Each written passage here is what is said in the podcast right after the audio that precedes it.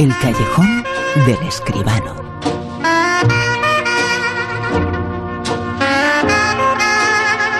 El gran fin de semana del mundo del cine, llegan los Oscars. Es uno de los temas que por supuesto vamos a comentar aquí en el callejón con José Manuel Escribano.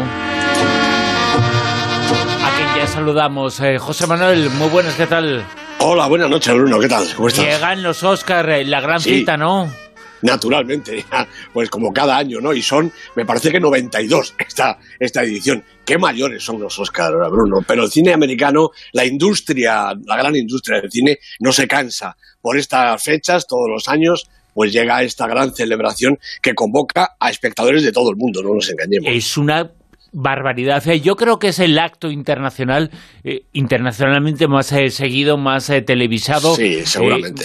Mm, no lo sé cómo va respecto a otros, pero eh, y fíjate, y mañana, bueno, mañana, pasado mañana, porque mañana es la entrega, pasado Sí. mañana veremos eh, las imágenes eh, de la ropa, del traje que se puso este Sí, y el otro. sí. Oye, tan importantes son los Oscar que utilizan trajes Ah. viejos todos, ¿eh? Sí, sí, sin ninguna duda. La, la alfombra, la alfombra roja y luego la ceremonia en ese aspecto del glamour, de la moda, eh, es por supuesto tan importante o casi tan importante como los propios premios. Eh, los premios son ese fogonazo, ¿verdad? Pero durante mucho tiempo después queda ahí eh, pues la presencia de las actrices, de los actores, de la gente guapa de Hollywood con lo que llevan puesto que como tú dices es lo de todos los días.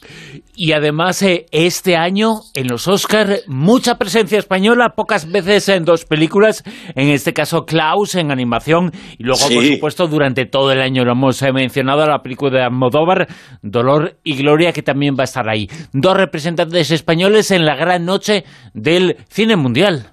Efectivamente, hombre, eh, en fin, ya lo hemos comentado otras veces, ¿verdad? Dolor y Gloria, la película de Almodóvar, Antonio Banderas como actor eh, protagonista, parece que tienen pocas posibilidades, ¿no? Es decir, las apuestas, los rumores, el favoritismo va por otro lado. No es el caso de Klaus, la cinta de animación de Sergio Pablos, que parece que está estupendamente eh, cualificada. Eh, acaba de ganar los BAFTA, los premios del cine británico, Sí, sí, por sí, encima de todas las películas eh, británicas, americanas e incluso francesas. Hay una peli francesa de animación verdaderamente preciosa, ¿no? Pero parece que Klaus está muy bien considerada. Ojalá nos pudiéramos traer. Eso sí que sería un premio verdaderamente gordo, ¿eh? Una especialidad en la que el cine español todavía parece que está en ayunas. No es verdad, porque los grandes creadores del cine español, muchos de ellos incluso formados en Hollywood, como Sergio Pablos precisamente, pues tienen categoría para ganar todos los premios, pero sería un aldabonazo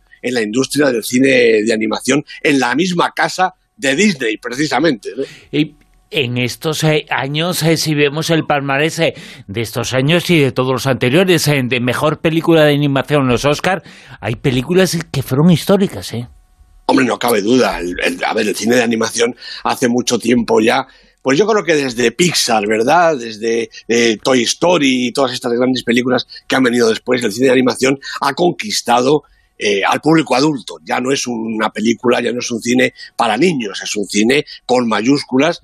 A veces son películas infantiles. Klaus es realmente un caso de esto, que es una película infantil, pero que también, desde luego, eh, atenta, atiende al público adulto de todas las edades.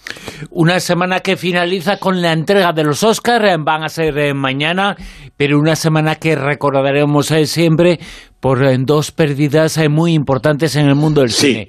La de José Luis Cuerda, una de ellas, la nuestra, Amanece, que no es poco, es un clásico, es una de las películas más importantes de uno de los directores más importantes que se ha ido esta semana. Pues efectivamente, Bruno, se nos ha ido José Luis Cuerda, 72 años, eh, una muerte desgraciada. La verdad es que, eh, pues el año pasado, hace un par de años, la temporada pasada, eh, estrenó su última película, tiempo después, una película que remitía además a ese cine primero, ¿no? Al cine del bosque animado, de Amanece, que no es poco, el cine que José Luis Cuerda ha hecho realmente como nadie, un cine basado en el surrealismo puro, en un guion que, eh, fíjate, estas películas de cuerda, leído el guion, te ríes tanto o, más casi que viendo la película, ¿no? Un auténtico creador, un eh, hombre de cine absolutamente, ¿no? Así en el cielo como en la tierra la vida del capitán Estrada, Pares y Nones, algunas de sus primeras películas, ya configuraban eh, la presencia, de, como te digo, de un creador absoluto. José Luis Cuerda, yo creo que tenía todavía carrera para algunos años, desgraciadamente se nos ha ido, pero desde aquí nuestro recuerdo absolutamente entrañable y eh, con la seguridad de que forma parte ya de la historia del cine español. José Luis Corda ha fallecido, es, eh, como decimos, el padre del surrealismo, pero es el padre de un surrealismo eh, y de unos sketches cómicos y de, unas, de unos dichos, de unas frases que serían de actualidad hoy en día. eran absolutamente inmortales. Por supuesto que sí. Ha fallecido esta semana una persona que va a ser inmortal, ¿eh? Efectivamente es así, por eso te decía que muchos de sus guiones, eh, leídos como un libro simplemente, pues tienen tanta vigencia, tanta gracia y, yo creo que tanta oportunidad como sus propias películas, ¿no? Películas, todas ellas, o muchas de ellas, corales que reunían a, sus amigos y a gran parte del elenco del cine español, actores y actrices, bueno, realmente con toda sinceridad, Bruno, un cine y un personaje inolvidable. Como inolvidable es el personaje del que hablamos esta noche. Películas, eh, muchas. Viene a la cabeza ahora mismo, por ejemplo, por ejemplo, yo creo que es la más inmortal de todas las inmortales eh, que realizó Keith Douglas. Espartaco, esa imagen eh, de Keith Douglas a los 103 años ha fallecido. Pues sí, a los 103 años y casi también con un centenar, noventa y tantas películas, noventa y tantos títulos en su haber, un, un inmortal, vamos a decirlo con todas las letras. Eh, bueno, pues eh, estaba ahí. Eh, Kirk Douglas está, Olivia de Havilland con la misma edad, son los dos, eran los dos supervivientes de aquel Hollywood dorado. Se nos ha ido esta semana, hace un par de días, Kirk Douglas. Efectivamente, Espartaco, la película que de alguna manera consagró a Stanley Kubrick, la película que Kirk Douglas consiguió, además de un extraordinario actor, un hombre verdaderamente de cine por los cuatro costados, ha sido también una persona comprometida, amigo de sus amigos, leal y además una persona progresista y con una trayectoria humana, no solo, no solo artística, realmente extraordinaria. Hombre, Espartaco, eh, eh pues, ¿qué vamos a decir? Eh, el último tren de Gangil, una de sus películas del oeste, Los vikingos, otro personaje absolutamente inolvidable. Senderos de Gloria, otra colaboración con Kubrick, quizá para muchos y también para mí una, si no la mejor de las, una de las mejores películas bélicas de la historia del cine. Bueno, Pacto de Honor, La Pradera sin Ley, Ulises, esa película de Camerini, eh, a lo mejor no una gran película, pero una extraordinaria interpretación de Kirk Douglas como ese personaje de Ulises. Para mí es una de las imágenes, fíjate, de mi infancia, de mi adolescencia, este Ulises de Kirk Douglas mirando con fiereza a la cámara cuando sale de ese caballo dispuesto a matar a todos los troyanos. En fin, un personaje realmente extraordinario, una página de verdad auténtica de la historia del cine. Cien años prácticamente de la historia del séptimo arte. 103 años eh, tenía Kirk Douglas, ha fallecido esta semana el hombre del hoyuelo infinito, porque eh, la imagen que tenemos de ese hoyuelo, esa imagen física que tenía, es inmortal también.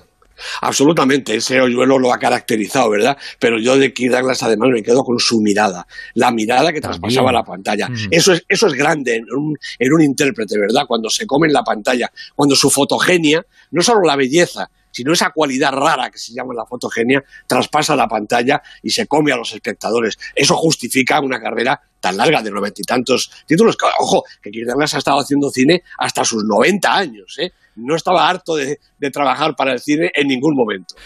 Kirk Douglas, eh, José Luis Corda se han ido durante esta semana, una semana que aquí, en el Callejón, eh, tiene la siguiente crítica, el siguiente comentario. Soñé que podíamos construir nuestro nido. La película Vida Oculta. En los árboles.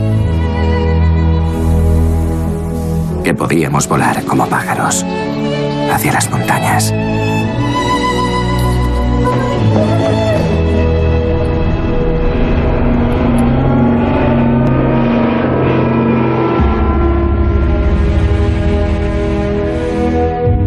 Oculta es eh, la película que se acaba de estrenar. El comentario de la crítica, José Manuel. No puedo pues sí, lealtad hace muy poquitas horas se ha estrenado Vida oculta, una película de Terrence Malick, producida por Elizabeth Bentley y Darío Bergesio, entre otros. El guion también es de Terrence Malick, como casi toda su obra, y los protagonistas August Diel, Valerie Pachner y María Simón. Bueno, pues llega efectivamente la nueva película de Terrence Malick. Es un director de una personalidad arrebatadora, diría yo Mira, tiene 76 años y ha dirigido 10 largos.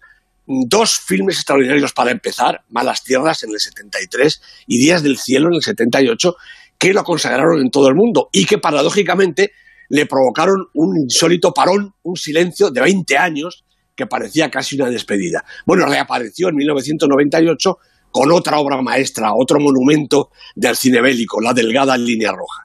Y después han ido llegando títulos con cierta regularidad ya, El Nuevo Mundo, El Árbol de la Vida, To the Wonder, Song to Song, hasta llegar a esta vida oculta, una fascinante indagación acerca del alma humana y de la libertad de conciencia una película, Bruno, de tres horas en la que no hay ni un momento que no sea cine. Y esto que parece una película grullada, pues no lo es en absoluto. Bueno, Vida Oculta cuenta la vida de Franz Jagerstatter, un personaje real, parece que el que inspiró a Muhammad Ali su rebeldía al, servicio militar. Eh, Franz vivía en un pueblo de Austria, en los años 30, vivía de lo que sus tierras y su ganado le proporcionaban. Pues con mucho trabajo y con total dedicación obtenía lo suficiente solo para mantener a su mujer, Fanny, y a sus tres hijas pequeñas. Desde el primer momento, eso sí, Franz deja claro su rechazo a las armas, así como también a apoyar con algún donativo exigido, más que pedido en su pueblo, al ejército de Hitler, porque desde el año 38 Austria había sido anexionada, incorporada de facto al Tercer Reich como una provincia más. Por eso Franz, al final, pues es llamado a filas para combatir en la guerra que atraviesa Europa.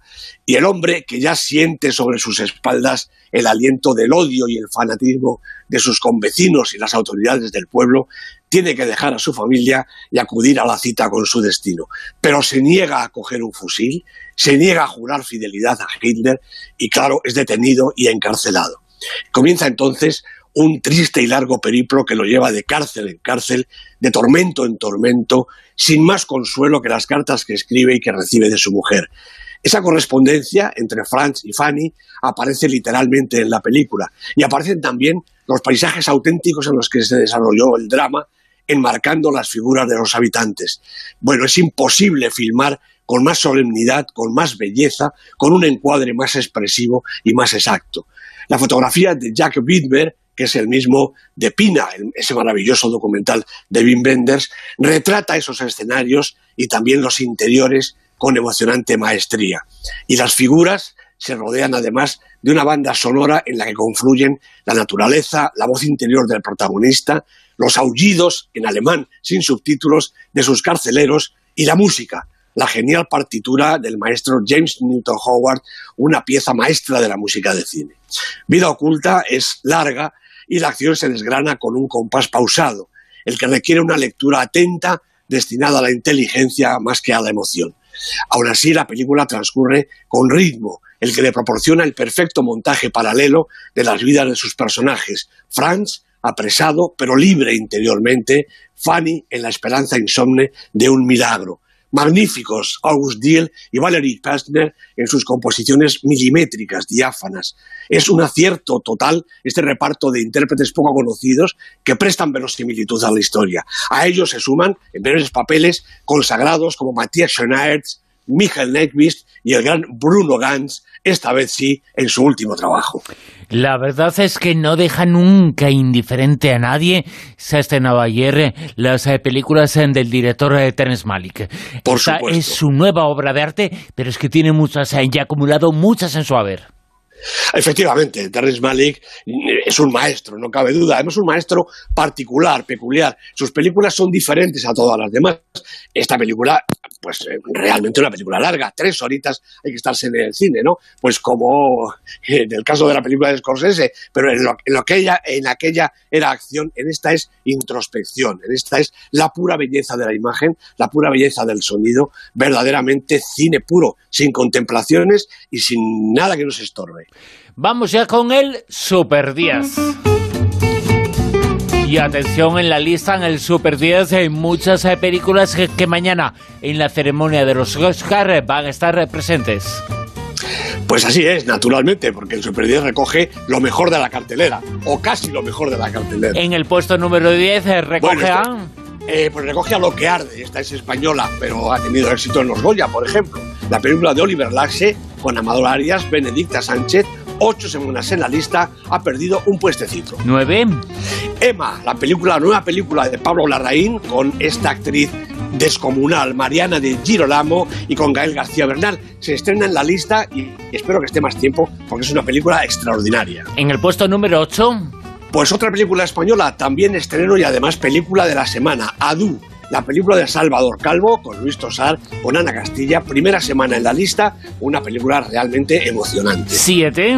Dolor y Gloria de Pedro Almodóvar, 37 semanas en la lista y compitiendo dentro de unas horas por el Oscar a la mejor película internacional, como dicen ellos ahora. A ver si hay suerte. En el puesto número 6. Bueno, pues repite posición Las aventuras del Doctor Dolittle, la película de Stephen Graham con Robert Downey Jr. convertido en este doctor, en este veterinario que habla con los animales. Dos semanas en la lista. Cinco. Bueno, película estupenda, La Verdad, de Hirokazu Koreeda, con Catherine Deneuve, con Juliette Binoche. Siete semanas ya en el Super 10 y repite la quinta posición. Cuatro. Pues esta, el irlandés, la de Scorsese, última semana en la lista, porque Netflix, que es su dueña y señora, la retira ya de las salas para quedarse solo en las pantallas de la televisión. Ha estado 12 semanas en el Super 10. En el 3. Joker, otra de las grandes favoritas, una de las dos grandes favoritas, diría yo, la película de Todd Phillips, 18 semanas en el Super 10, Joaquín Phoenix, Robert De Niro, Joaquín Phoenix suena a Oscar por los cuatro costados. En el puesto número 2.